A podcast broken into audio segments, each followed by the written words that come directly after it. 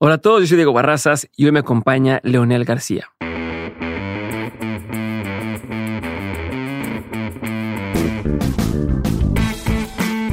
En el episodio de hoy me tocó platicar con Leonel García, cantautor, músico y compositor mexicano, a quien seguramente conoces por ser integrante del dúo musical Sin Bandera y por su trabajo como solista.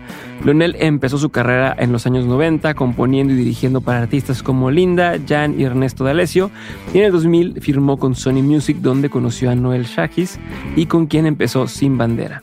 En el 2008, el grupo se separa y Leonel se lanza como solista bajo el alias León Polar, que después cambiaría nuevamente por su nombre Leonel García.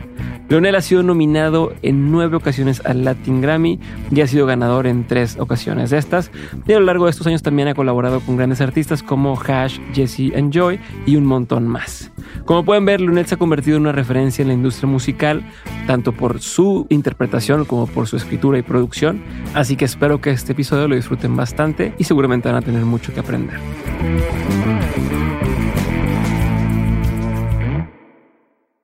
Pues Leonel, bienvenido, gracias por estar conmigo el día de hoy y por, por tomarte el tiempo. Tenemos mucho tiempo buscando, o al menos yo tengo mucho tiempo buscando grabar y por una o por otra cosa no se ha podido. Hoy casi nos volvió a pasar y, aquí estamos y, por fin es un gustazo. Entonces, eh, quiero empezar con algo. Em, quiero saber, creo que muchos músicos me han, me han dicho, incluso muchas personas talentosas me han dicho, es que no imaginé que iba a estar aquí, ¿no? Yo no pensé que fuera a estar donde estoy el día de hoy.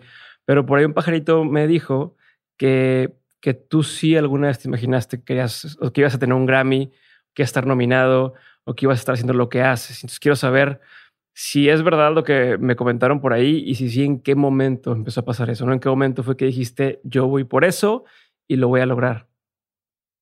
Sí, bueno, primero gracias por dejarme estar acá. Es un placer estar aquí en Dementes y, y, qué cool que vamos a platicar.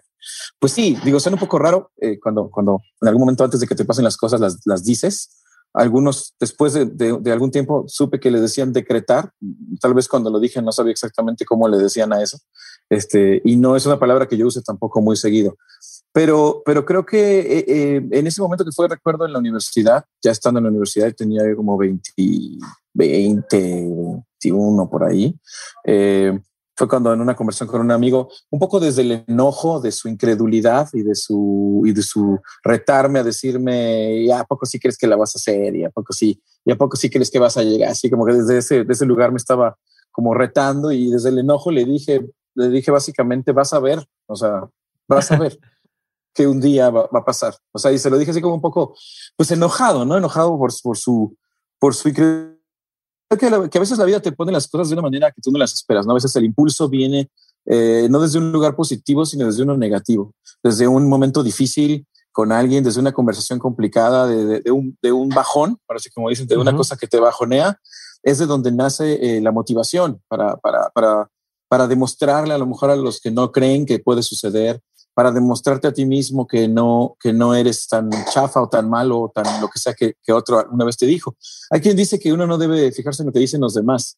Este, yo creo que lo que dicen los demás es importantísimo. O sea, es, es un espejo de uno mismo. Uno se va encontrando en la vida los maestros que uno necesita, tanto positiva como negativamente, ¿no? Entonces me acuerdo que en ese momento un compañero de, de la escuela, el que tenía una relación muy, muy intensa, porque él es muy intenso, este, hmm sí se puso así como un poco, este, como del abogado del diablo, ¿no? Este, ah, no, pero, pues, o sea, ya poco si no, está muy difícil, o sea, no vas a poder, ¿me entiendes? En esta onda. Y, y me gustó este, esta puya. Eh, creo que son importantes las pullas. Hay que saberlas tomar también. Este, hay que saber que, que, que cuando alguno, a uno le molesta y le, le hace como sentir este, que te hierve la sangre es porque tú mismo no estás seguro porque tú mismo e, e, eres, eres, eh, tienes miedo a, que no pase, ¿no? Entonces, cuando alguien te, te pone en duda o te pone en duda tus, tus capacidades y tú te enojas, es porque tú tampoco estás seguro, porque si estuvieras completamente seguro, ni siquiera te molestaría, solamente te causaría probablemente una pequeña risa, este, como así de, ya. Pero no, sí te enojas, te enojas y, y te, y, y, te sientes confrontado con esos demonios que a veces estás tratando de no ver y alguien te los, te los avienta en la cara. Y, este, y está bien padre porque de ahí viene como esta, esta, esta búsqueda de, bueno, a ver cómo puedo hacer para empezar a visualizar eso que quiero que pase em, de una manera constante, sana, eh, y, empezar a dar los pasos en esa dirección, hacia donde está eso que me gustaría que un día me pasara. Ok, pero ahí ya empezaban los primeros proyectos o en ese entonces todavía ni siquiera te abrían las puertas en, en el mundo de la música. Eh, en ese entonces me acuerdo que mi, mi relación con la música era, eh, era más yo asistiendo gente como productores y gente de estudios. Trabajé con algunos productores, trabajé con Carlos Lara un tiempo, trabajé con Memo Gil, un productor también bastante, bastante profesional y bastante cool, muchos años. Estuve trabajando en su estudio, dirigí voces, grabé coros, eh, di canciones para discos que ellos producían. Me tocó ser como de todo, ¿no? Chichincle, este, ah, arreglista, de, todo. Y ahí fue como mi escuela, digamos. Y en la parte de yo cantar, pues era, era, era simplemente mis canciones como compositor, ir a cantarlas en lugares donde había amigos, fiestas, reuniones. Este, y alguien me decía, cántate una rola, era el clásico chavo que llegaba con su guitarra a arruinar la fiesta, ¿no? Este, y yo siempre les decía, voy a cantar dos porque luego después en la tercera ya empieza la gente a odiarte porque quieren que vuelvas a poner el, la lambada, ¿no? Y este, entonces era el que se aventaba las dos rolas de la fiesta y, y había muy buenas reacciones, eh, había muy buenas reacciones en la gente, muy emocionales y muy, eh, muy sorpresivas para mí en muchos casos, que me hacían no ceder, no, no rendirme. O sea, esta gente, hay gente que ni conozco, que se me acerca y me dice cosas increíbles esto tiene que significar algo, porque esta gente no son mi familia, ni mis amigos, ni mi mamá, ni nadie que de los que siempre te están diciendo que qué bueno eres y que qué guapo estás. Este, entonces está increíble esta gente que se te acercaba a una chica, a un chico y decían, nunca me nunca había sentido esto que sentí ahorita que te oí. Y ya eso era suficiente para, para un año más de, de, no rendirse, ¿no? Eh, hasta que sucedió. Ok, pero a ver, perdón que te interrumpa, porque tengo muchas líneas hacia dónde quiero irme de lo que me estás contando. Y una sería, eh, ¿cómo manejabas esta tensión entre el tú estar detrás de cámaras, como dices, como asistente de producción o eh, haciendo arreglos vocales y demás, y el que tú ibas y tocabas en algún lugar y te decían, es que tú eres muy bueno, ¿no? Y tú, tu interpretación y me hiciste llorar o lo que fuera eh, cómo pues hay una tensión, ¿no? Me imagino. Ahí está esta cosa de en qué momento voy a dejar de estar atrás y me van a dar la oportunidad de demostrar lo que puedo hacer. ¿Cómo lo manejabas? ¿Cómo, cómo era tu plan macabro hacia atrás de voy a dar el brinco de esta forma? Sí quería, no sabía cómo. Obviamente lo intenté con algunos de esos productores. Ellos me decían, te voy a grabar unos demos y vamos a ir a las disqueras y va a caer, va a caer, va a llegar, ¿no?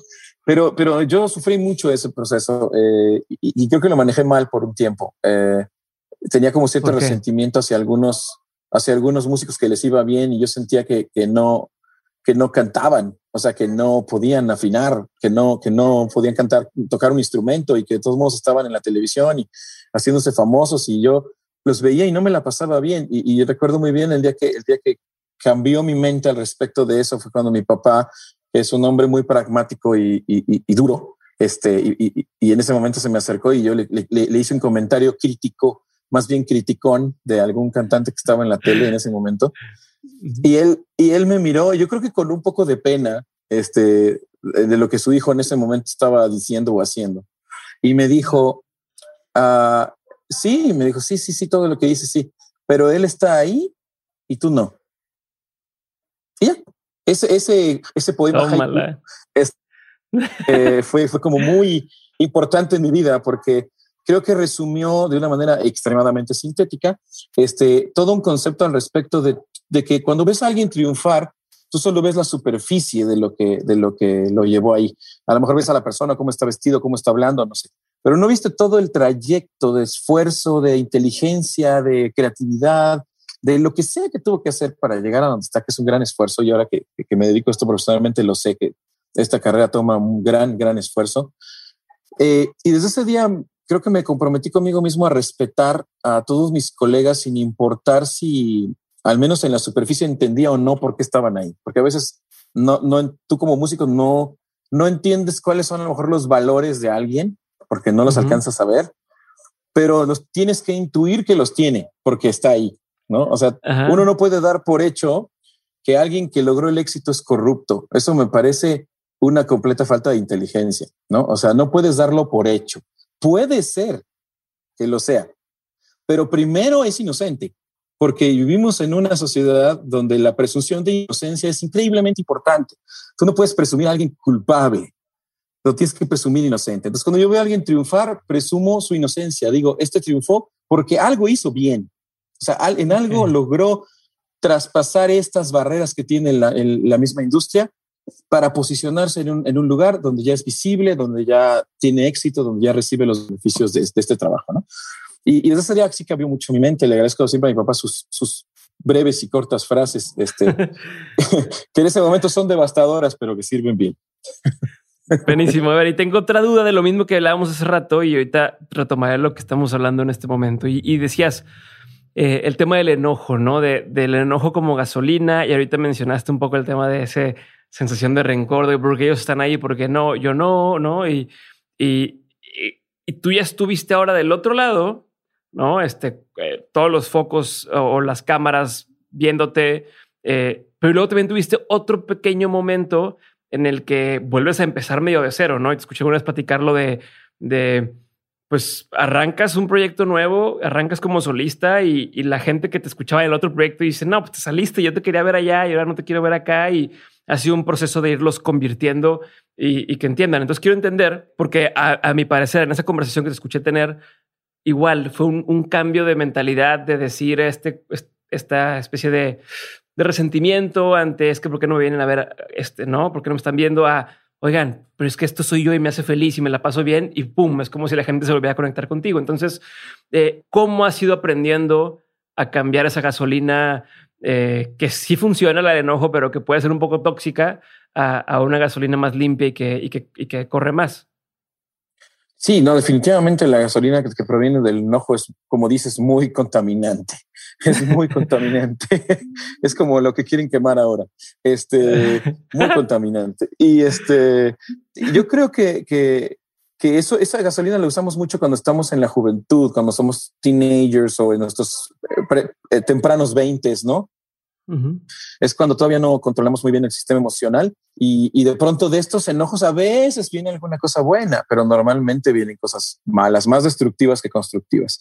Eh, y creo que lo tienes que transformar eh, en algo mejor o más bien cambiar, cambiar tu idea respecto de, de qué de qué, cómo se debes influir sobre de las cosas. A veces tú tienes como esta sensación de que tienes que controlar las cosas. Eso es como algo que uno siente cuando es joven. Tengo que lograr que las cosas pasen como yo quiero y controlarlas. ¿no? Y, y si, no, si no las controlas, te frustras y te enojas y, y, sientes que todo el mundo es injusto y que por qué no pasa como tú quieres. Y luego más grande te encuentras con estas ideas eh, del desapego, que son ideas bien interesantes y bien complejas de, y acabo de escribir una canción que acaba de salir justamente la semana pasada que se llama este el demonio. se llama, que, eh, un demonio un uh -huh. demonio. Y es, esa canción tiene una línea que dice cuando quieres sostenerlo es que se cae y esa esa línea se refiere a que en la vida cuando quieres controlar algo es cuando se cae es cuando no sale bien cuando se rompe cuando entonces tienes que aprender a, a desapegarte del resultado. Tienes que aprender que que, que, que, que, se trata de disfrutarlo, de, de, de, amarlo, de vivirlo, de pasarla bien, y no necesariamente de, de los números que arroje o del, o del resultado. Cuando logras eso, al menos por momentos, porque es muy difícil lograrlo todo el tiempo, o sea, a veces, uh -huh. a veces vuelves a caer y tu, tu, mente te traiciona, el ego siempre está.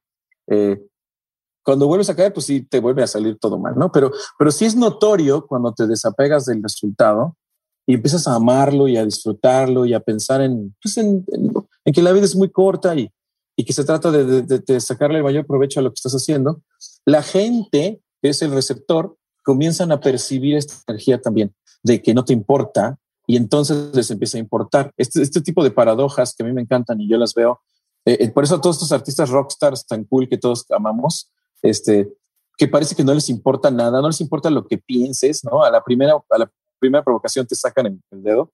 Este. Los, adora, los adoramos por eso, porque son el símbolo de este desapego absoluto de yo hago esto porque yo quiero y me, no me importa lo que tú opines y por lo tanto voy a ir a tu concierto y te voy a ver porque me encanta que, que pienses que no, me, que no te importa lo que yo piense. Esa, esa es una claro. Esa paradoja creo que eh, la manejo cada vez más y me encanta que la gente no desde el lado tan agresivo del rocker, que está padrísimo, pero no, nunca, nunca lo manejé, sino desde un lugar un poco más, más pacífico, pero sí diciéndole a la gente, pues esto es lo que les propongo, ojalá conecten, pero si no conectan, pues este, nos vemos a la que sigue, no pasa nada, ¿no? Y creo que las cosas empezaron a salir mejor. ¿Y cuándo, cuándo captaste de eso? O sea, ¿cuándo te diste cuenta que ese, que ese cambio lo podías hacer, que podías dejar de controlar y cómo querían funcionar las cosas? Porque pues, en el día a día entiendo, te lo pueden decir y lo puedes pensar, ¿no? Ok, estoy de acuerdo contigo, pero de entenderlo a hacerlo, ¿no? De entenderlo a, soltarte y decir, va, voy a soltar, híjole, eh, cuesta, ¿no? Este, ¿tú en, qué momento de tu carrera sentiste que ya lo estabas pudiendo hacer y te dio resultados? Yo creo que para, como que para poderlo hacer, tienes que tocar fondo en, algunas cosas. Eh, al menos en mi caso así fue y eh, cuando sientes esto no va a funcionar, o sea, nadie me va a venir a ver y esto no va a funcionar, este, te, te, preguntas, ok, pero, pero, pero lo quiero seguir haciendo de todas maneras, aunque no venga nadie, o, o mejor me dedico a otra cosa, ¿no? Vender algo, tacos o algo. Este, y cuando te respondes a ti mismo, no, sí quiero seguirlo haciendo aunque no venga nadie, eh, empiezas a flotar otra vez, empiezas a salir otra vez hacia arriba, empiezas como a, naturalmente cuando dejas, eh, escribí una canción hace también mucho, es una idea que tengo siempre muy, muy, muy presente. Escribí una canción que se llama Hasta el fondo en un disco de León Polar, que es un proyecto alternativo que tengo. Sí, claro. Que dice básicamente que cuando dejas de patalear es cuando empiezas a flotar, ¿no? Porque uh, me pasó una vez en un río en Veracruz que nos volteó la lancha en unos rápidos y, y cuando te caes en unos rápidos, para los que han hecho de rafting, que yo la verdad nunca lo había hecho y por eso casi no hago, eh, quedas abajo del agua y hay mucha espuma porque normalmente como cascaditas y caídas de agua, entonces tú no puedes ver dónde está arriba y dónde está abajo. Y tu primera reacción es, es el pánico y empezar a nadar hacia donde sea, ¿no? empezar a nadar. Eh, pero normalmente cuando, nadas corres el riesgo de hundirte más. Y en ese, ese caso me pasó eso. Iba nadando y nadando y nadando y no llegaba a ninguna parte y dije, pues ya me voy a ahogar. O sea, ya, ya me voy a ahogar. el aire se me estaba acabando. Entonces solté, dije, bueno, a ver, voy a dejar de moverme. Y en ese momento te empiezas a, flotar porque el chaleco te saca, ¿no? O sea, el chaleco que traes puesto te saca. Entonces em, sales. Y dije, claro, cuando dejas de, nadar es que flotas. Es, es, esa es la paradoja. Entonces en la vida hay que dejar de nadar para flotar. Hay que dejar de, de, estar tan angustiados y tan preocupados y, y, haciendo un esfuerzo tan, eh, pues, tan forzado porque, por lograr las cosas, ¿no? Yo creo que más bien viene todo de, de un estado de calma, de un estado de disfrutar el presente. Y creo que cuando toqué fondo con León Polar, cuando este fue el momento más difícil de León Polar, que de plano sí nos dimos cuenta que iba a ser muy complicado. Eh, o sea, de que no estaba, no estaba la gente recibiéndolo como tú querías. ¿O qué te refieres con que tocaste fondo con León Polar? Sí, toqué fondo yo creo que mentalmente, porque también el León Polar es una historia muy chistosa porque viene después de Sin Bandera, que es un, proyecto de, de, hacer lugares muy grandes y, eh, y, con mucha gente durante muchos años y de pronto el León Polar fue un ir a, ir a cero. Fue el primer proyecto que tuve después de Sin Bandera cuando se separó. ir, a, ir a nada. Este, me tocó ir a festivales donde me pusieron en el cartel después de que iban a tocar los dos principales hasta la, a la una de la mañana, me, me ponían a mí cuando ya no había nadie.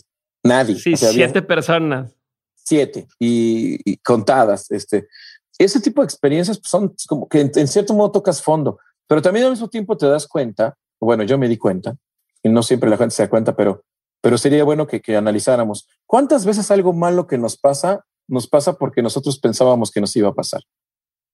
O sea, yo pensaba que iba a ser muy difícil. Yo pensaba que el león polar nadie lo iba a ir a ver porque era muy difícil. Y mi chavo una vez me dijo, pues es exactamente lo que tú pensabas, ¿no?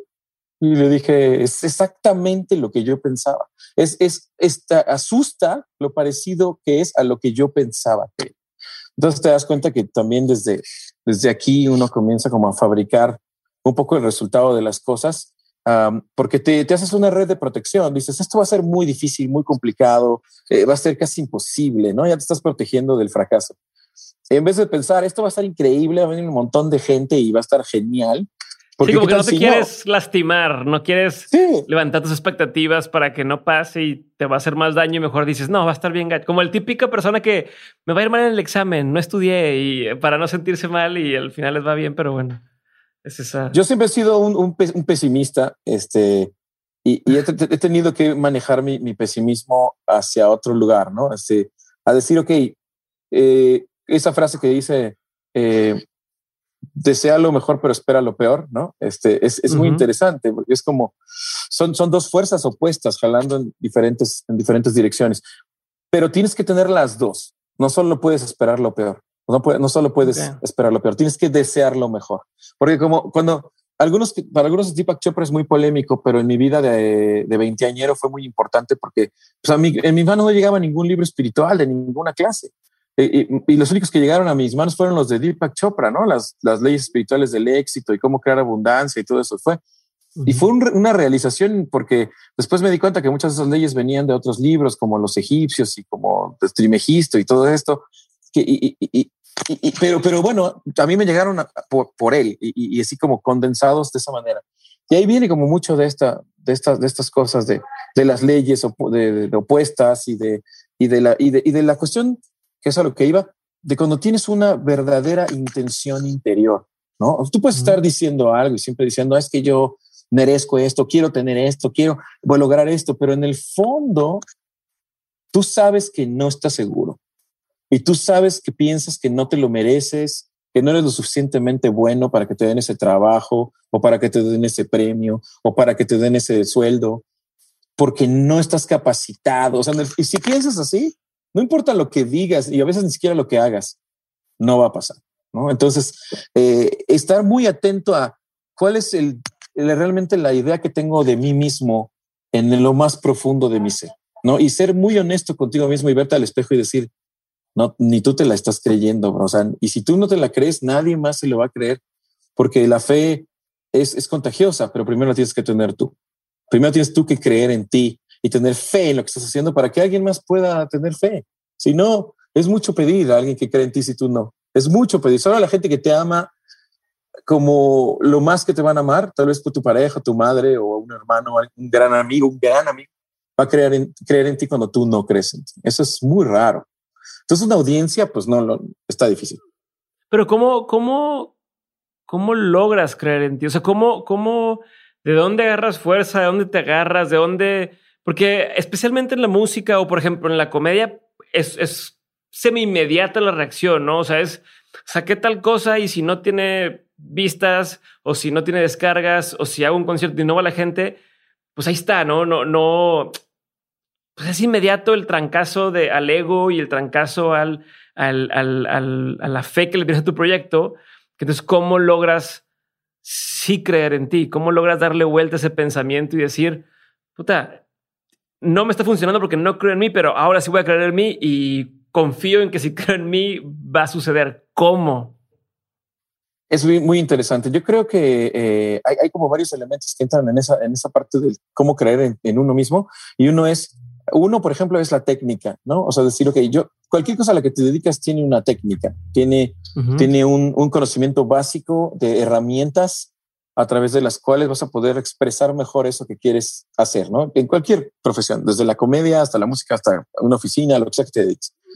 Hay una técnica. Entonces, si comienzas a, a elaborar esa técnica, a prepararte en esa técnica, a estudiar la técnica, ya sea en libros o en documentales o en tutoriales o en cursos o simplemente viendo a otros que hacen lo que tú quieres hacer todo el tiempo obsesivamente como si fueras un loco y empezar a extraer elementos de todos esos personajes, hablando de comedia, por ejemplo, si te gusta Louis Black o Bill o Hick, eh, ¿cómo se llama este otro? Bill, bueno, hay muchos. Este, Louis C.K. o de quien tú quieras, Gervais, uh tú quieras, este, te, te, pones a estudiarlos, ¿no? Y entonces empiezas a adquirir ciertas frases, movimientos, gestos, empiezas a entender por qué funciona lo que hacen y, y después tú te sientes más seguro. De entrada, empiezas a, empiezas a adquirir una seguridad de que tienes herramientas de improvisación, de que si te falla esta cosa, tienes esta válvula de escape por acá, ya no estás tan frágil. Yo creo que el estudio, la preparación te va dando una seguridad, a veces hasta una arrogancia, porque a veces veo artistas que son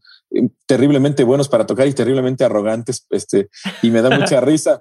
Cómo te vuelves muy arrogante, ¿no? Cuando eres tan bueno como un John Mayer o como un Jacob Collier, y son increíblemente arrogantes, pero es una arrogancia podría decir hasta justificada, porque son Es lo que te iba a preguntar, que es que se lo merece, lo, o sea, que va, se la paso que sea así o no. Sí, sí. Sí, sí, porque además es su personalidad. Hay gente que tiene esta personalidad más, más echada para adelante, ¿no? Este... Es lo que es al principio del rockstar, ¿no? De cómo se sienten de, ah, pues me vale madre, entonces ahí están y, son más magnéticos.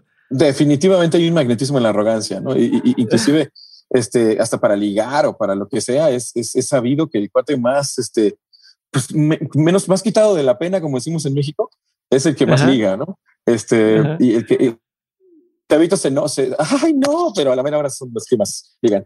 Este es interesante porque es una muestra de seguridad y la seguridad siempre es muy atractiva. Es como alguien que en una situación supuestamente, porque también no sabemos, pero que en una situación difícil es el que va a reaccionar supuestamente con mayor, con mayor seguridad, ¿no? Ya, ya, ya lo veremos, pero, pero, pero aparentemente al principio al menos es así. Y, y me encanta que esta seguridad genera fe.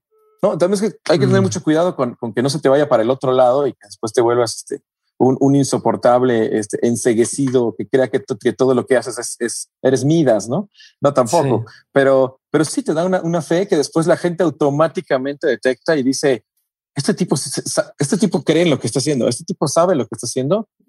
Prefiero ir a ver a este tipo que a este otro. O sea, es así. Ok. Oye, Leonel, y me voy a regresar un poquito. Bueno, quiero regresar a muchos, a muchos temas. Espérame. Voy a regresar primero al tema de esta vez que tocaste enfrente de siete personas. Ok vienes de tocar en conciertos masivos, la gente corea tus canciones, ¿no? Este, tú cantas y a lo mejor no te pueden ni escuchar a través del monitor porque la gente que está cantando, o sea, es, es muchísimo, muchísimo esto. Y de pronto llegas a este lugar donde son siete personas que están ahí escuchándote o igual al principio de León Polar que puedes llenar algunos espacios más pequeños de gente que decía, bueno, yo quiero escucharte a ti.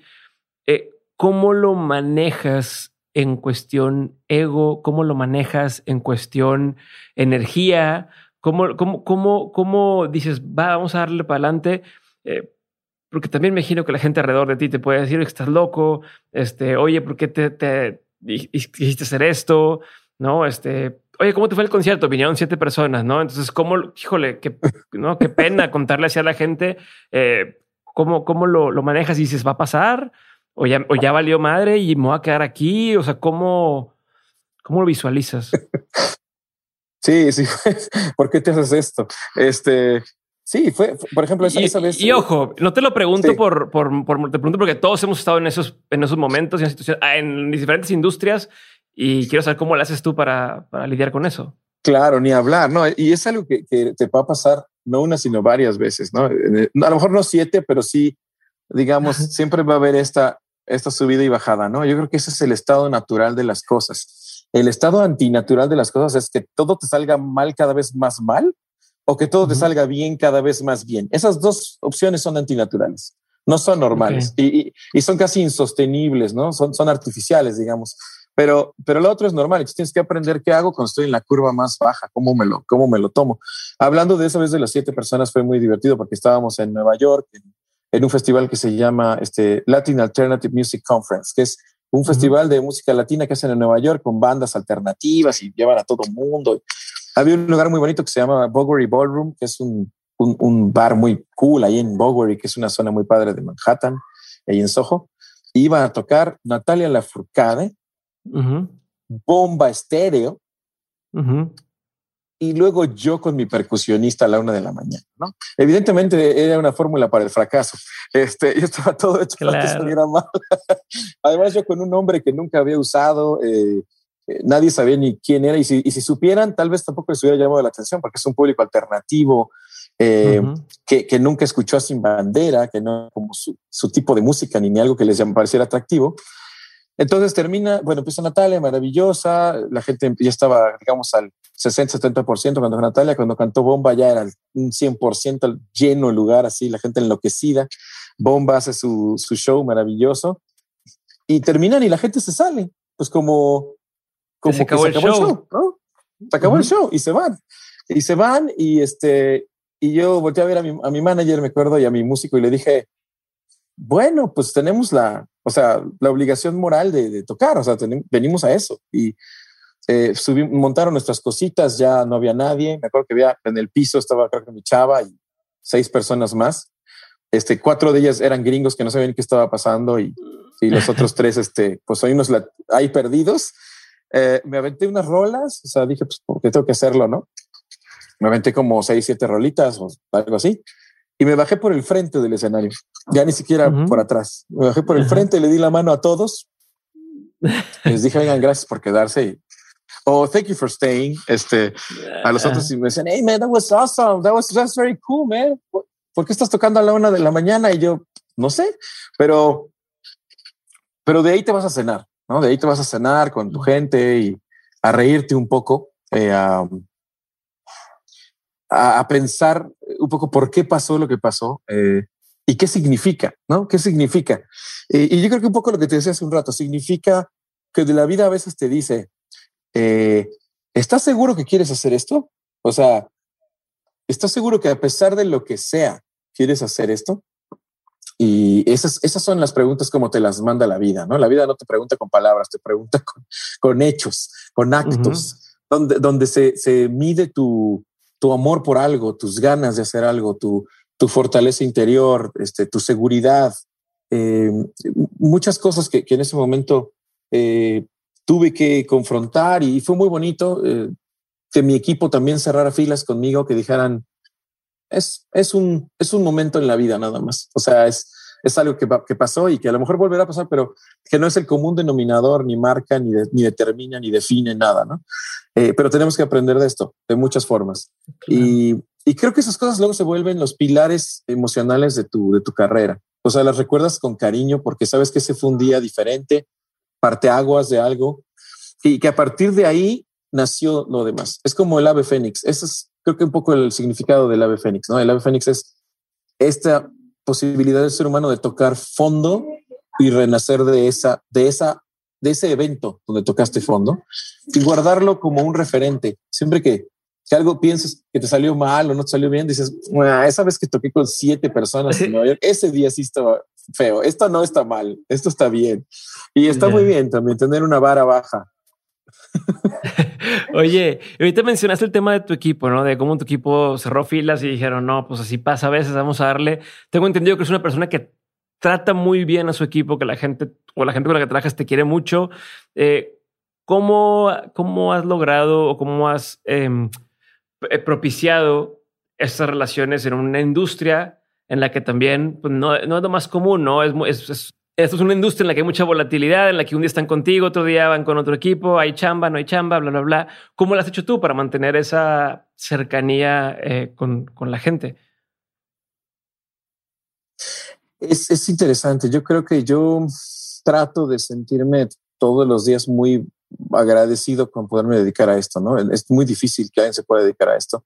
Somos poquitos los que podemos andar girando y haciendo shows y viviendo de, de esto. Y y tu crew es importantísimo. Eh, tu gente que trabaja contigo es, sin ellos no podrías hacer el trabajo. Entonces, para mí son mi familia, eh, los, los, los, quiero mucho, les agradezco todo, todas las veces que puedo lo que están haciendo y me preocupo por ellos, trato de preocuparme un poco por ellos más de lo profesional, un poco más, eh, cómo les está yendo en lo personal, en sus vidas, si, si tienen problema económico, si están bien de salud, si, porque, porque así como yo estamos en lo mismo, ¿no? Estamos todos en un equipo persiguiendo algo, tratando de que algo salga bien. Y, creo que la relación ha sido muy humana y, me, doy cuenta de que es verdad, el ser humano desarrolla lealtad cuando siente que, el cariño es real, que no nada más es como una cosa profesional ahí de quedar de, ah, ¿cómo estás? Buenas tardes, ¿no? Sino que hay un cariño real, una preocupación real, el ser humano es leal, o sea, se vuelve leal y, y, y, yo lo he visto en mis músicos que llevo tocando con ellos pues, más de 20 años. Eh, ahí estamos tocando todavía.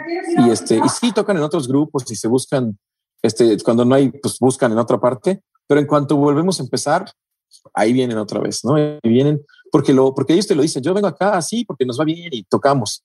Pero vengo aquí porque siento que aquí es mi casa y siento que aquí es donde me tratan como, como merezco que me traten, ¿no?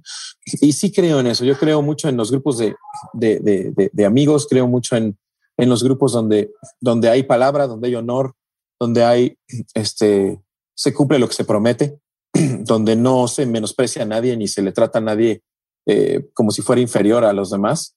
Eh, ahí todos tenemos un papel de igualdad, tenemos responsabilidades y una vez cumplidas las responsabilidades, somos muy buenos cuates y amigos. O sea, y, que mientras entendamos eso, este, creo que, creo que podemos llevarlo adelante y lo hemos llevado adelante, te digo, más de 20 años.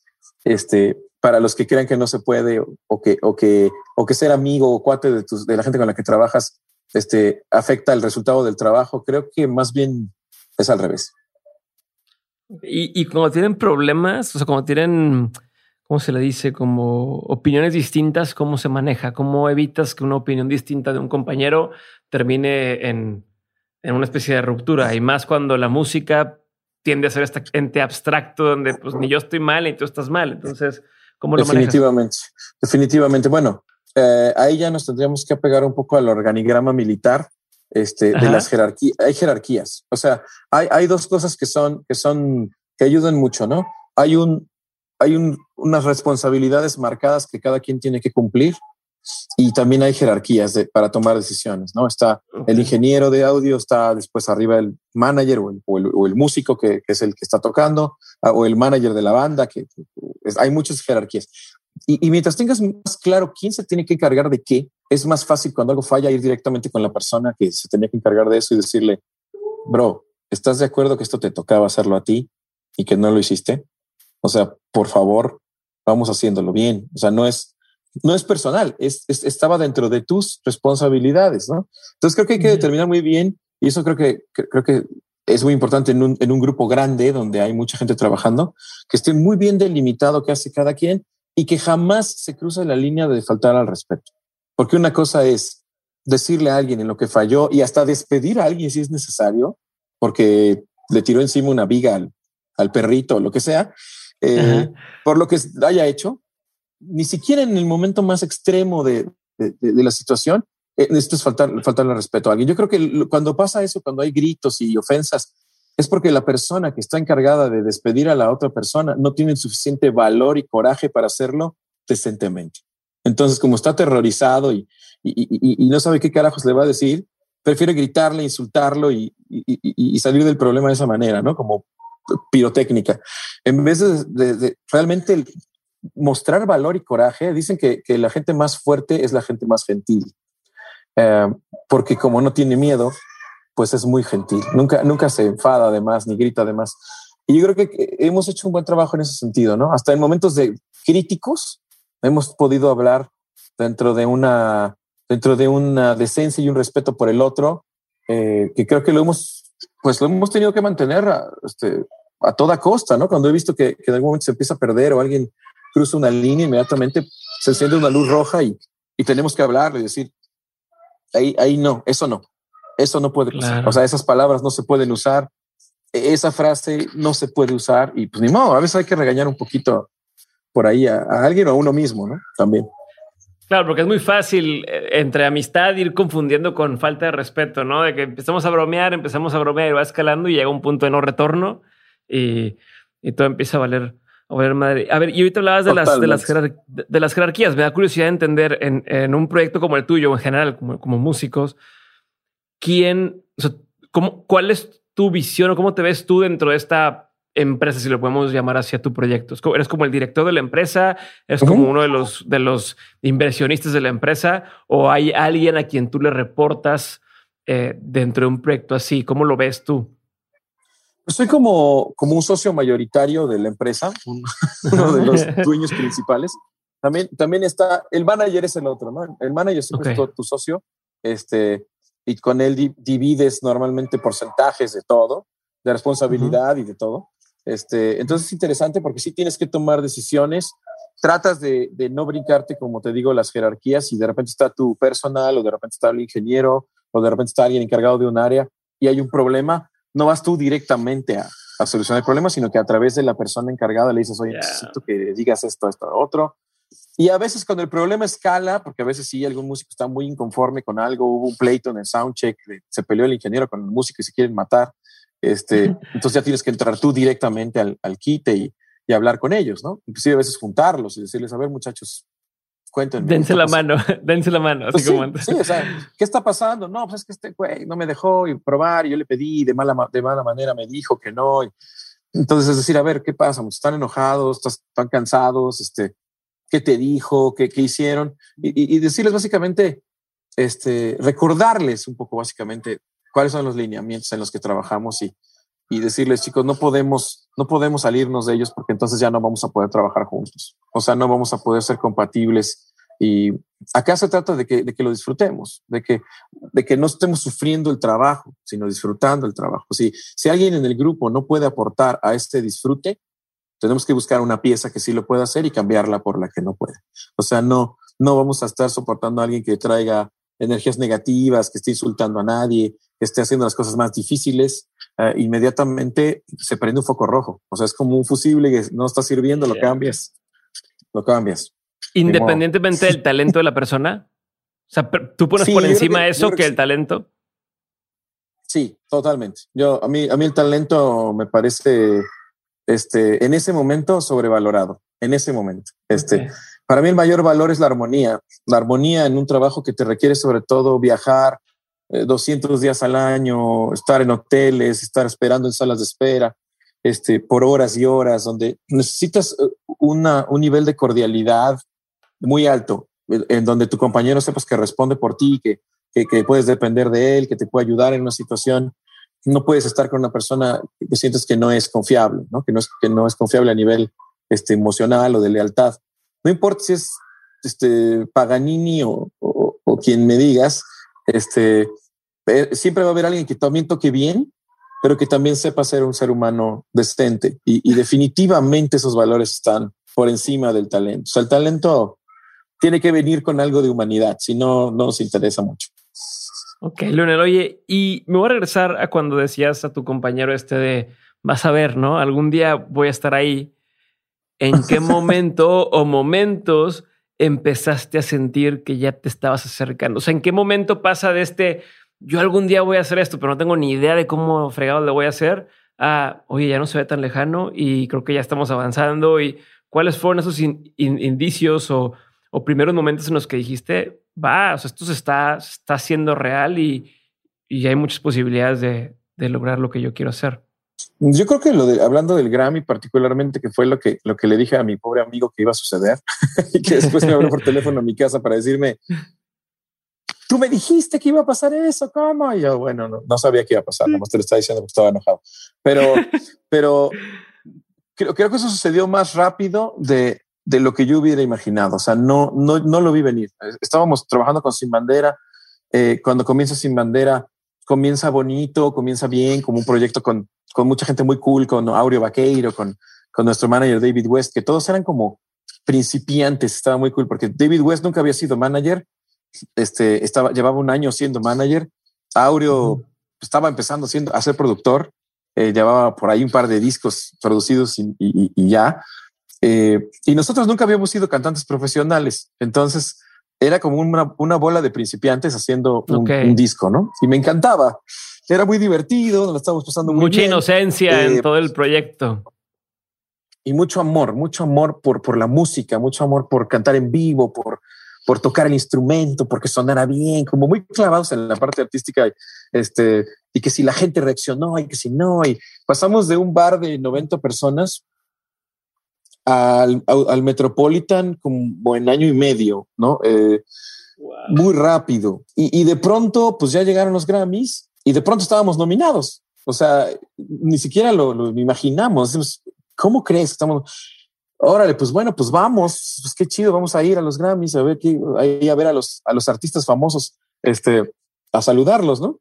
Y luego ganamos. Entonces fue como demasiado rápido y demasiado, es como de, es más, te voy a decir, cuando ganamos nuestro primer Grammy estábamos comiendo pizza en el hotel, porque no teníamos, no, no teníamos ni la menor idea de que existía una cosa que se llamaba pre-telecast, que es la, parte de los Grammys que no salen en la tele y que es más temprano y que tienes que estar ahí si estás nominado en una categoría que va a estar en el pre-telecast, si no va a estar en el programa de televisión. Pero tu manager también de ser nuevo comiendo tampoco sabía qué onda.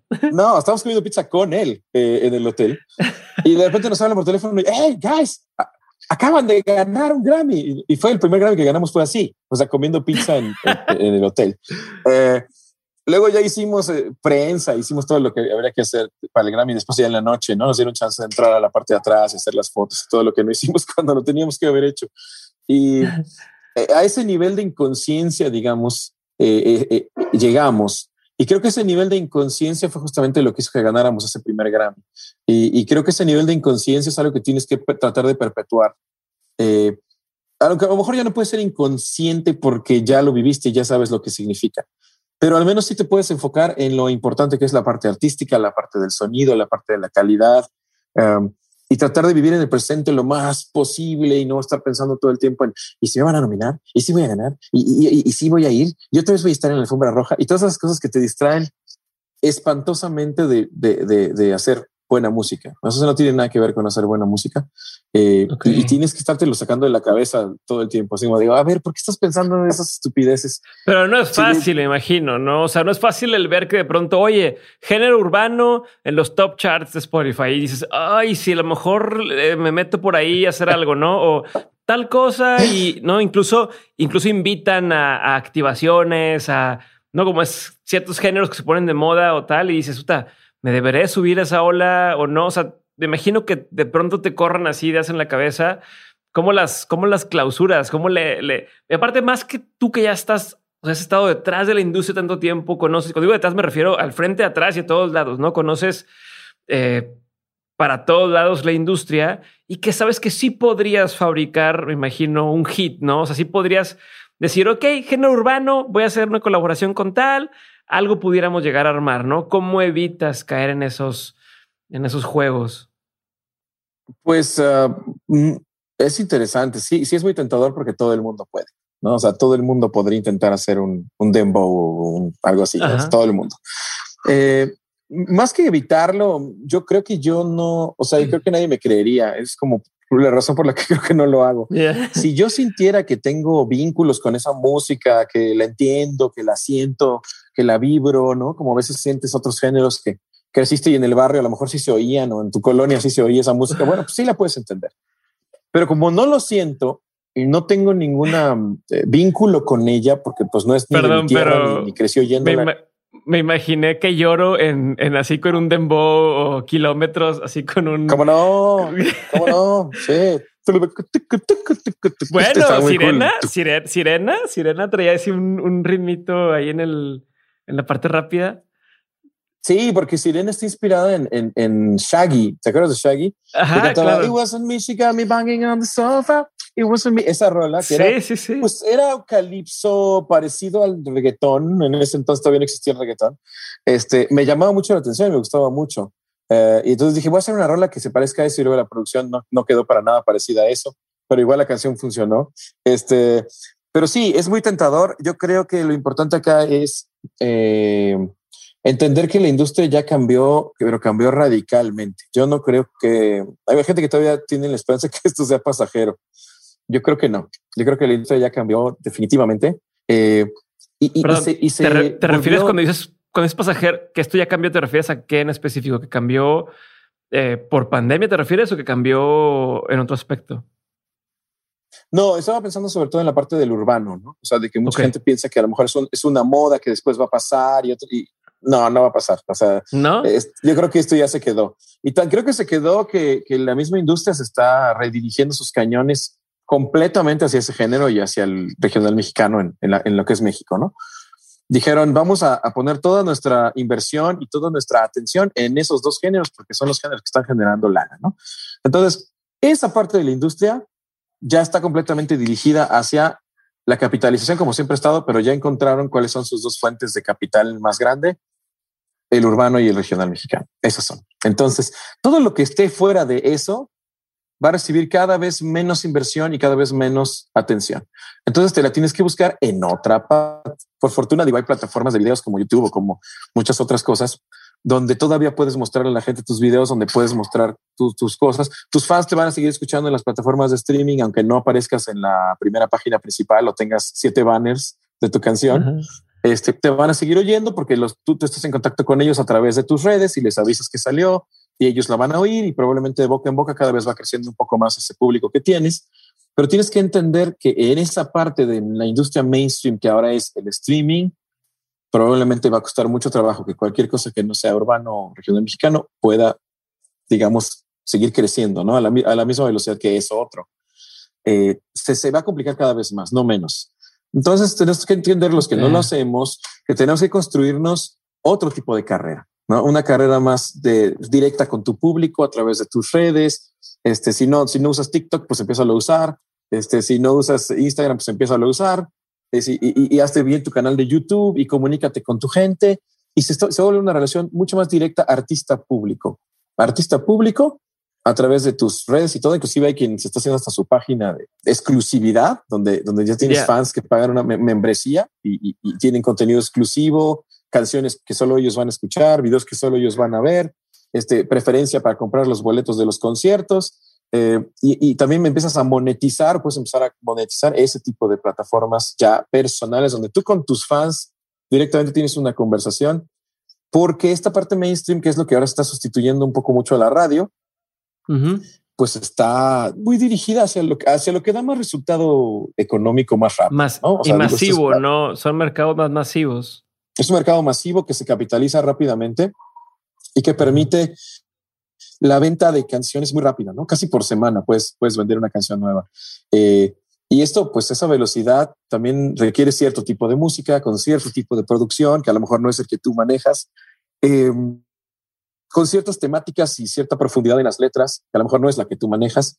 Entonces, eh, pues digamos que tienes tú que entender, ok, ahora me toca a mí salir a buscar dónde está mi público, seguirlo acrecentando, eh, seguirle dando cosas interesantes. Si, si mi público me sigue porque hay cierta profundidad en lo que hago, cierta consistencia en lo que hago, pues hay que incrementar esa profundidad, esa consistencia.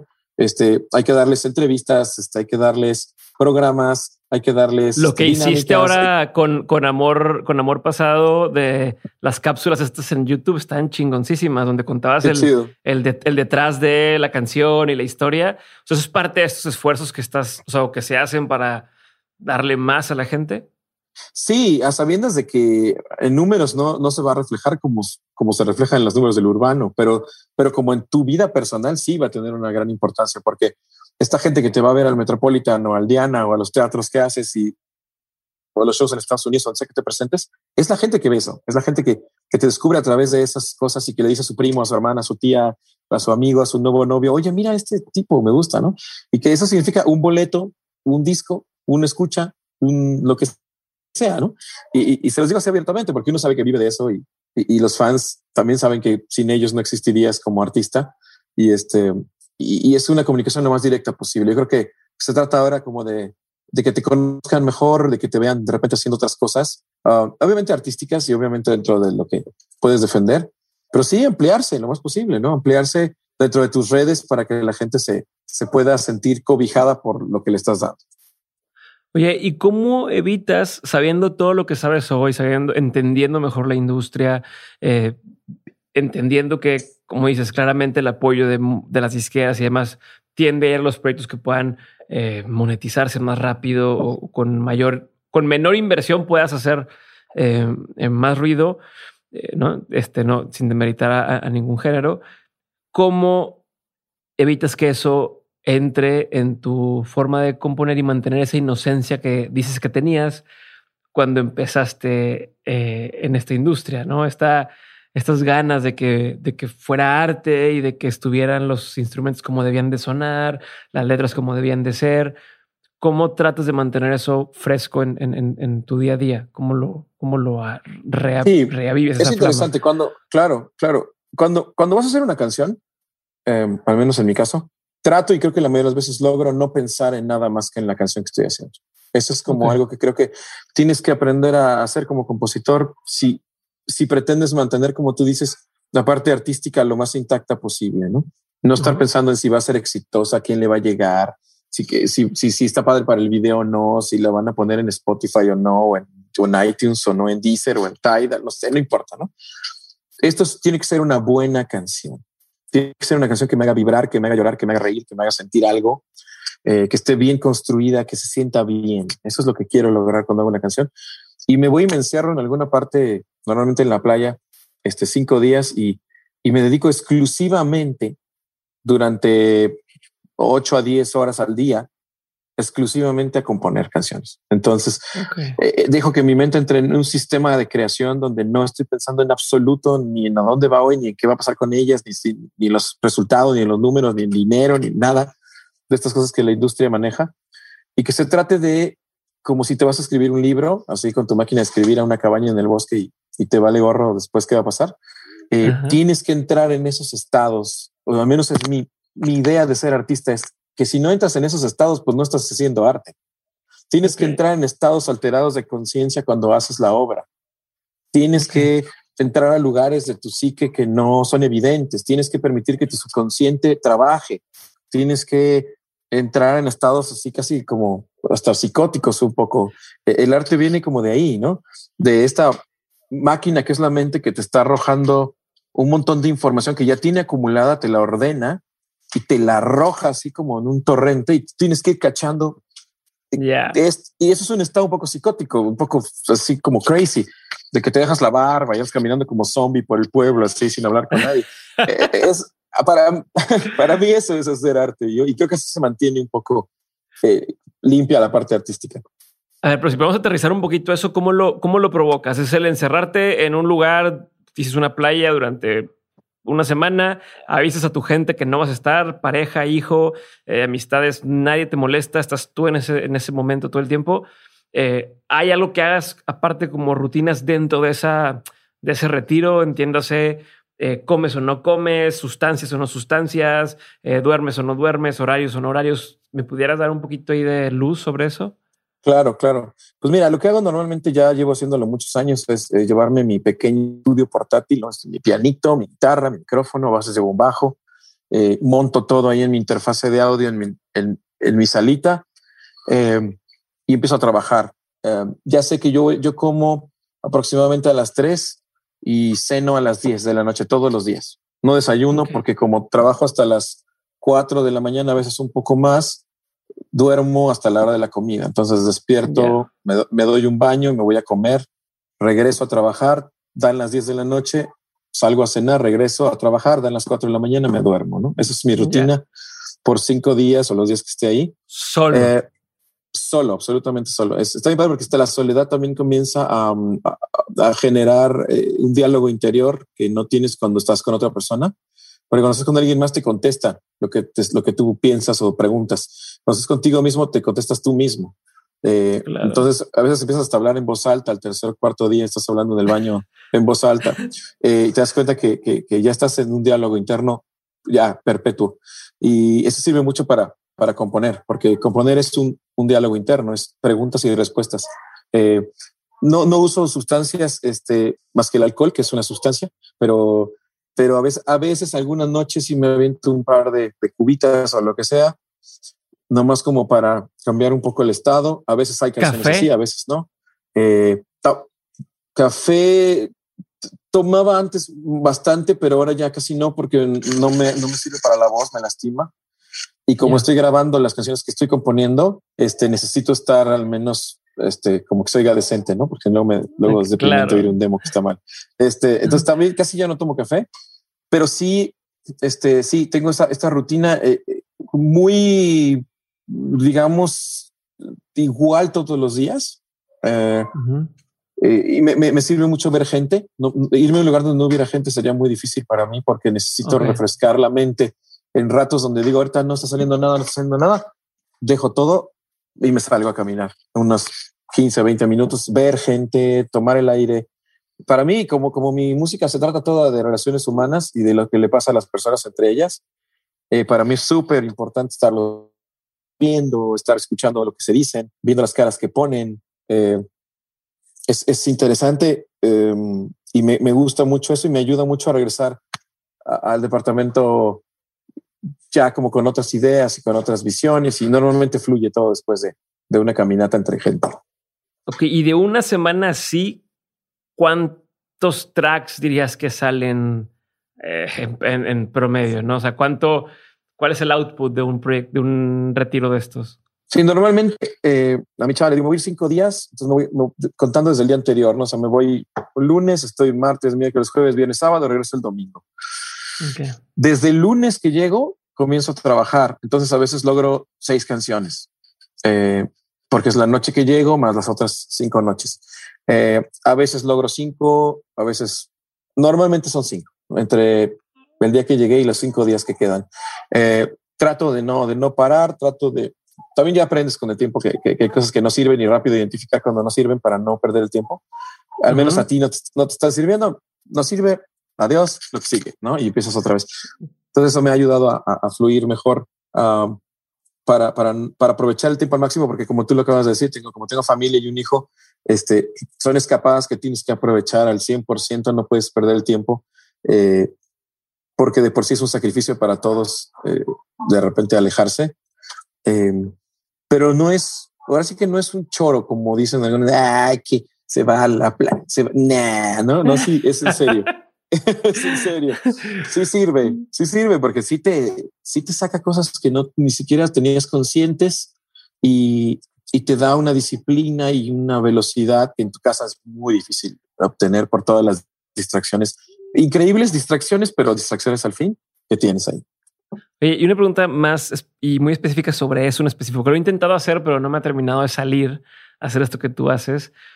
¿Están en comunicación vía WhatsApp o alguna cosa en las noches o tal? ¿O de plano es cero comunicación en ese proceso, en ese retiro? Sí, no, sí, sí me comunico, sí me comunico. Este, a veces hasta por teléfono, si hay algo que hablar importante, no se hace, ¿no? O sea, es como que sales de tu burbujita y haces una llamadita y no, oye, que trajeron la cortina. Te mando el color y me dices, me acuerdo mucho de la película de, de, de Lost in Translation con este Bill Murray cuando le manda los colores de las de las alfombras a Tokio para que le ayude a escoger. Es un poco así, ¿no? Tienes que, tienes que estar conectado con la casa, ¿no? Tampoco puedes este, eh, eh, estar inaccesible. Pero también tu gente cuando ya te conoce, como mi mujer o todos mis amigos o mi manager, y saben que estás en ese proceso, eh, específicamente son más cuidadosos en esos días. Son, son en no molestarte, no llamarte, a menos que sea algo que realmente requiera de ti. Porque dicen, este güey está metido ahí para eso, ¿no? Entonces, eh, pues realmente yo no hablo con nadie más que con mi gente cercana eh, y, saben que estoy ahí. Entonces es muy extraño que recibas una llamada en esos días. Ok, yo y, hablando de eso de, tu pareja y tu hijo y tu familia, ¿cómo ha cambiado tu carrera eh, a partir de ello? ¿Cómo ha cambiado tu vida en general? ¿Qué nuevas prioridades tienes?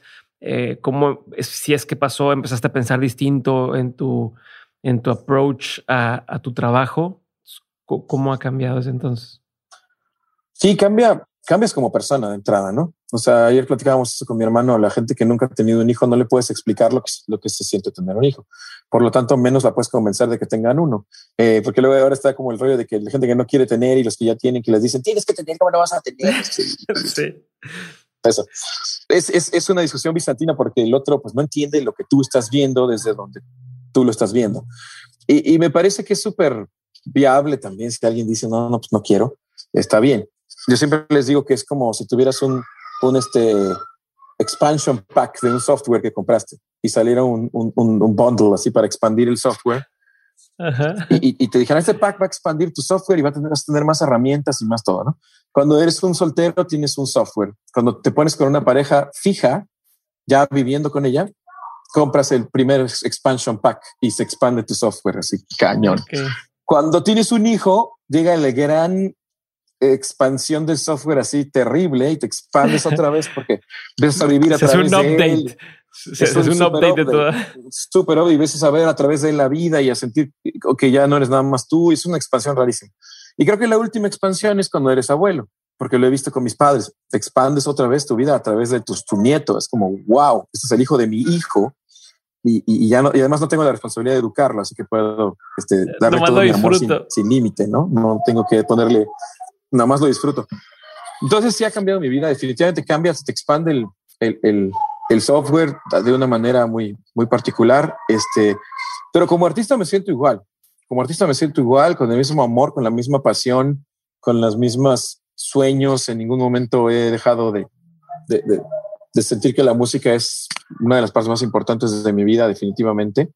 Eh, pero sí empiezas a pensar cosas, por ejemplo, ayer estaba diciendo, le voy a hacer un disco a mi hijo porque algunos artistas lo han hecho y, y, creo que lo voy a hacer porque, porque tener un hijo te hace pensar muchas cosas que no habías pensado mucho antes.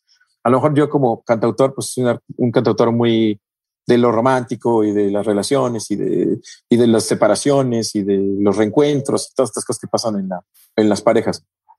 Pero cuando tienes un hijo empiezas a pensar en, en, en, en el aprendizaje, en la primera vez que le van a romper el corazón, en, en ser una persona que trate bien a los demás, en que la vida se va a terminar y tenemos que estar muy conscientes de la muerte todo el tiempo, que es muy importante entender que, que somos este, temporales en esta dimensión. Eh, y todos esos temas aparecen en tu mente muy constantemente y mucho más de lo que aparecían cuando no tenías un hijo, porque sabes que se lo tienes que enseñar a ese individuo esas cosas y empiezas a pensar en ellas y a tratar de ver si tus conceptos al respecto de ellas están claros o, o están flojos, ¿no? Porque pues, cómo le vas a enseñar algo que ni tú sabes qué piensas al respecto. Eh, entonces empieza la idea de, de, escribir al respecto de eso, de hablar al respecto de eso.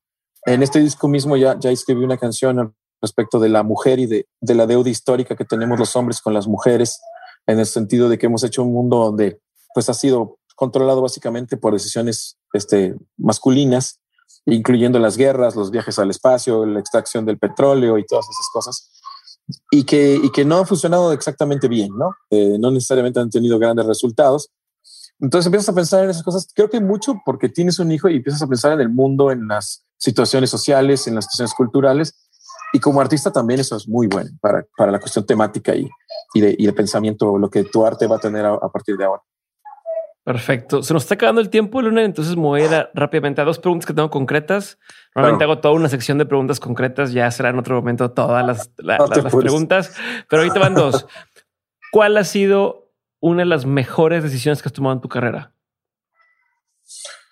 Una de las mejores decisiones que he tomado en mi carrera, eh, probablemente terminar sin bandera la primera vez. Eh, esa, esa, es una de las mejores decisiones que hemos tomado y la tomamos en conjunto, digamos, mi socio y yo, pero, pero creo que ha sido buenísimo porque eh, era un momento importante energéticamente, el grupo estaba en un, en un momento de transición hacia otras cosas que la gente no estábamos seguros de que la estaba entendiendo muy bien lo que estábamos tratando de hacer. Nosotros teníamos demasiadas curiosidades que, que explorar como para no hacerlo. Hubiera sido malo tanto para el, para el grupo como para el, las posibilidades de, de, tener algo como solistas. Y creo que de ahí viene todo lo que está pasando ahora, ¿no? Nuestras carreras solos que han sido muy bonitas y estos nuevos proyectos que también tiene Sin Bandera próximamente que, que tal vez no hubieran existido si no hubiéramos parado en ese momento. Perfecto. ¿Cuál ha sido uno de los peores consejos que te han dado?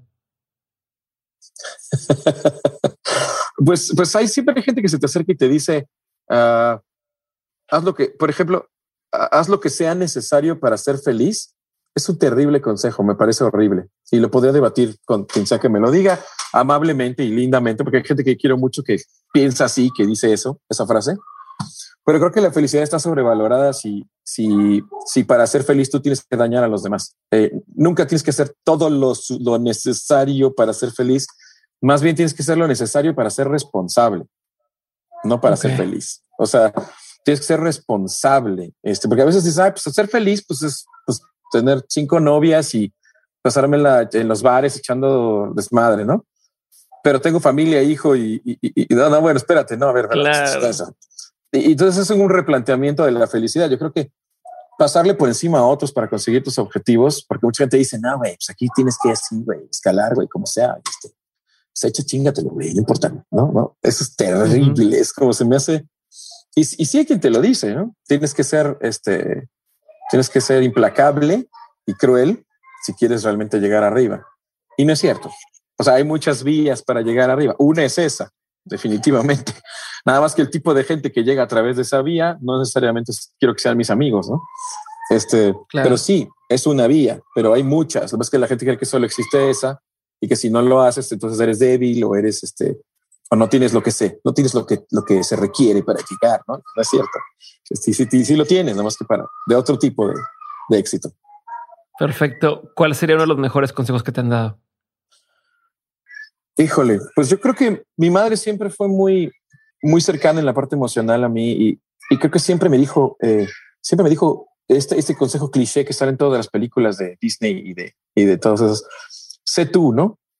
Y, y sé tú, porque, porque sabes que mi hijo eres una linda persona, me decía, eres, eres una linda persona nunca, nunca cambies por los, lo que los demás quieren que seas. O sea, y eso contradice un poco mi tesis al principio que decía que es muy importante oír lo que dicen los demás. Sí es, pero, pero no se trata de complacer a los demás, se trata de escucharlos para aprender cómo te ven, para aprender a lo mejor en algo que puedas mejorar pero tienes que ser tú, tienes que, tienes que sentirte feliz con, con cómo eres y, y para, para sentirte feliz con cómo eres tienes que detectar y aprender quién eres, ¿no? O sea, qué, cuál es tu sentido del humor, cuáles son tus frases, por qué, por qué suena tu voz como suena, eh, cómo se mueve tu cuerpo y, y, quererte, ¿no? Decir, ah, pues este soy yo, ¿no? Este, este, este cuate todo aquí que parece como oso polar, soy yo. Este, y ser ese, ser ese, porque luego uno se convierte en otras personas cuando está con otras personas. Este, empiezas a hablar como ellos, empiezas a querer ser como ellos. Es como hay muchos magnetismos, ¿no? Desde el acento de un argentino hasta la, hasta la arrogancia de alguien muy arrogante, como decías hace rato, ¿no? Que puedes estar hablando con un artista súper así seguro y tú también te quieres poner súper seguro. No, pues tú no eres así, tú no eres así. Entonces, aceptar lo que uno realmente es porque es donde eres más fuerte cuando eres como realmente eres. Cuando no, cuando te sales de, de, lo que realmente eres, te vuelves muy vulnerable y fácilmente te rompes ante cualquier cosa que no salga como quieres. Perfecto. Lo vamos a terminar antes. ¿Qué proyectos siguen? Y sigue, bueno, saco mi disco uh, ahora en mayo, el 25 de mayo, me parece que es la fecha. Ya me corregirán si no, pero eh, sale mi disco de, de, 45 revoluciones por minuto, 45 RPM, que es mi disco hecho de mis 45 años, con muy cool particip participaciones padrísimas. Eh, ya salió la de Sabino, ya salió la de Nicole este, Sinago, Signago, y, y, viene todavía por ahí este, otras más. Así es, bueno, te voy, a, te voy a decir una por ahí. Estaban los chicos de Daniel, me estás matando, que me encantan, ellos en sus boleros. Este, uh -huh. Hicimos uno maravilloso y por ahí otras cosas que están padrísimas que ya van a salir con el disco, con videos y todo. Y después, pues es un año interesante porque, bueno, con la pandemia no pudimos empezar antes, pero Sin Bandera cumple 20 años, este marzo, este que estamos uh -huh. ahora. Y lo queremos festejar y, y, y, parte de ese festejo, pues es hacer algo que creo que nos tenemos en deuda, que es hacer un, un LP. Hace muchos años no hacemos un long play eh, ya los chavitos ni siquiera saben qué significa eso, pero bueno, es un disco de más de 10 canciones o de 9, ¿no? este, eso es un long play. Este, no hemos hecho uno en una década. O sea, el último que hicimos fue un EP wow. eh, de, de, cuatro o cinco canciones para este reencuentro que tuvimos. Eh, pero estamos trabajando en un disco completo ahora mismo. Eh, y yo creo que el año que entra va a ser un año de muchos festejos, de sacar disco completo, de girar, eh, de volvernos a encontrar con la gente. Creo que con una euforia muy particular después de todo esto que está pasando. Claro. Eh, y festejar, festejar los 20 años de una banda que nos ha traído cosas increíbles y nos ha llevado por todo el continente y hasta por Europa de repente, ¿no? Eh, muy bonito este, festejar eso. Creo que viene música muy padre. Y después muchas cosas. Tengo nuevos discos que vienen. Este, por ahí estoy participando en, en un tema para una película tiene participaciones con artistas este, muy interesantes de, inclusive de otros géneros al mío. Tengo por ahí un par de canciones con dos artistas que van a salir muy, muy pronto. Eh, viene un año interesante. Así que muchas gracias a ti, ¿verdad? Por, por dejarme platicar con la gente de aquí de Dementes. Chingón, Leonel. Pues te agradezco muchísimo tu tiempo y para cerrar, la última pregunta que le hago a todos mis invitados y te la hago a ti en este momento es de todo lo que has vivido, tanto en lo personal como en lo laboral, has tenido un montón de aprendizajes. Si tuvieras que quedarte con tres aprendizajes que quisieras tener siempre presentes, ¿cuáles serían? Mm. Bueno, mi querido Diego, ahora sí me vas a poner a pensar. Este, a ver, vamos a ver. Sí, bueno, de muy chico tuve uno de mis primeros aprendizajes con un amigo que yo quería. Era muy nerd. Eh, él, yo también, pero él era más. este, era el, era el más nerd, pero era un lindo chico este, cariñoso, muy científico, siempre traía libros y siempre estábamos viendo cosas que no veía con nadie más porque a nadie más le interesaban los libros de animales, antropología y todo eso. Y una vez, eh, una vez me burlé de él para hacerle el caldo gordo a mis amigotes, a los otros amigotes. Y nunca me lo voy a perdonar, ¿no? Este, eh, y aprendí en ese momento eso, ¿no? Aprendí, aprendí justo, lo, eh, nunca, nunca hagas algo por darle gusto a otros y menos cuando se trate de, de, lastimar o de, o de, hacerle daño a un ser humano. Creo que es bien importante eh, mantener relaciones individuales con cada persona y valorar a cada persona por, por lo que cada quien es. No, no comparar esa persona con la del otro grupo, con la de las otras cualidades. Cada quien tiene su, sus cualidades. Ese puede ser uno. Eh, otro, pues, pues uno de mis aprendizajes más grandes en la vida es, es que la amistad es, es básica. Yo tengo muy buenos amigos. Tengo un grupo de amigos de, que los tengo desde los 14 años y son mis amigos de toda la vida y siguen siendo. Eh, y son mi familia ya, ¿no?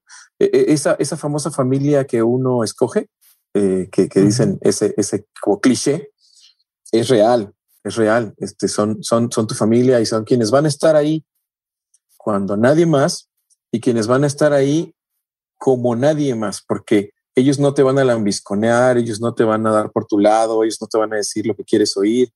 Los verdaderos amigos te despiertan. Eso se lo aprendí a Gurdjieff, ¿no? Este escritor rarísimo, medio místico, medio científico. Pero decía, tienes que rodearte de un grupo de amigos que sea capaz de despertarte cuando, cuando estés dormido. Y se refería al sueño de la inconsciencia, no al, no al sueño del sueño. Que, amigos que te puedan dar un zape, una bofetada y decirte, hey, ¿qué haces? ¿Qué estás diciendo? ¿Qué es esa estupidez que estás diciendo? Y que digas, ah, sí, es cierto, perdón. Entonces, esa es otra, ¿no? Necesitas un grupo de amigos que te pueda despertar cuando estás durmiendo. Y a lo mejor una tercera, déjame pensar. Mm, sí, eh, para los papás, a lo mejor para los papás está padre. Este, ya lo decía Café Tacuba en esa canción de, de cada día me parezco más a mi padre y me, me, da mucho miedo. Cuando tienes un hijo te das cuenta de todo lo que traes de tu padre y, y mucha gente no está consciente de eso. Yo creo que es muy importante aprender a romper los patrones de, de, lo que tu padre te enseñó a lo que tú le vas a enseñar a tu hijo y dejar que él tenga un, una, una, vida libre de esos patrones. Lo que significa romper tú mismo los patrones, ¿no? O sea, no repetirlos y poderlos detectar. Entonces, ese es un consejo que le daría a los que van a ser papás o, son ya papás.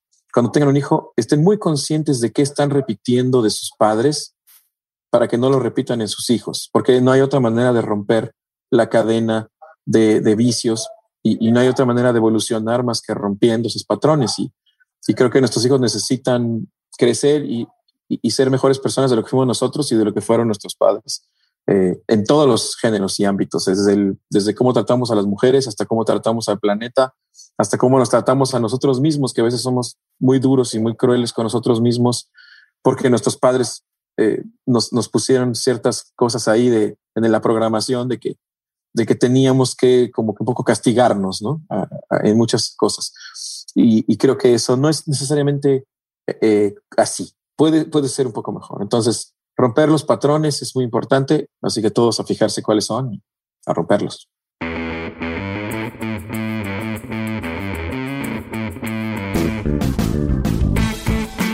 Gracias por haber escuchado este episodio. Si te gustó, ya sabes cómo ayudarnos compartiéndolo con alguien a quien pudiera interesarle. Puedes compartirle desde Spotify, desde Apple Podcast o incluso desde YouTube, que ahí estamos subiendo el episodio completo y también los cortes de partes interesantes. Así que ahí lo tienes, te agradezco un montón, gracias por haber escuchado. Me encuentras en Twitter como arroba Diego Barrazas, en Instagram como arroba Diego Barrazas y arroba Dementes Podcast. A Leonel lo encuentras como arroba Leo el León. Así que por ahí nos estamos viendo. Un abrazote y te voy a leer en todos los comentarios. Bye.